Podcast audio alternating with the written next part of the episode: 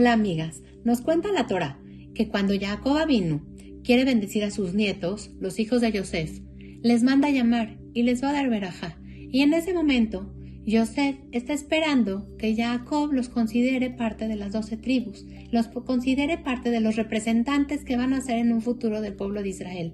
Y entonces, en ese momento, se da cuenta que su padre, Jacob, no lo está considerando de esa forma. Y les dice, cuenta el Midrash, que Yosef sintió esta necesidad que sus hijos permanezcan dentro de los representantes y de los líderes del pueblo de Israel, quienes van a formar todo lo que va a ser el clan Israel, todo el pueblo, toda la congregación del pueblo de Israel. Y entonces en ese momento le dice Yosef a su padre y le dice, papá, sé que quizás mis hijos, Efraim y Menashe, no son de la categoría como mis hermanos. Todos, sus hermanos, Rubén, Shimón, Leví, Yehudá, todos sus hermanos tenían algo especial, todos sus hermanos, nosotros escuchamos la historia en la Torá y creemos este vino hizo, vendieron a Yosef, el otro pensó, el otro bajó a Mitzrayim y creemos que eran nada más unos hermanos, creemos que nada más eran dos hermanos, pero no, realmente eran gente con muchísima categoría, eran gente con muchísimo potencial espiritual, no eran cualquier persona. Por eso es que fueron los dirigentes de las doce tribus, quienes iban a formar todo lo que es el pueblo de Israel para siempre. Y es por eso que Joseph también quería que Efraim y Menashe, sus hijos, también pertenezcan a,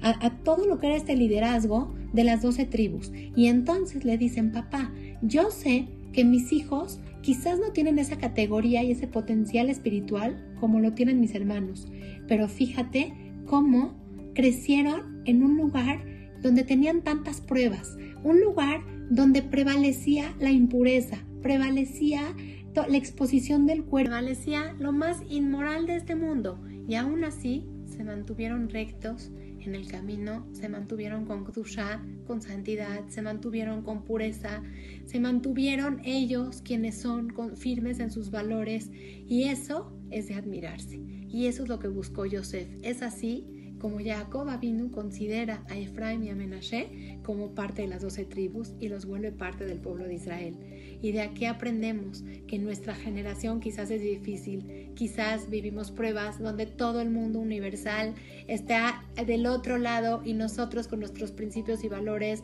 nos mantenemos en nuestro propio lado. Quizás es súper difícil ya con la tecnología, con la moda, con nuestra forma de vestimenta, seguir nuestros propios principios, pero que sepamos que todo eso tiene su gran valor y eso es lo que nos hace pertenecer a todo el pueblo de Israel.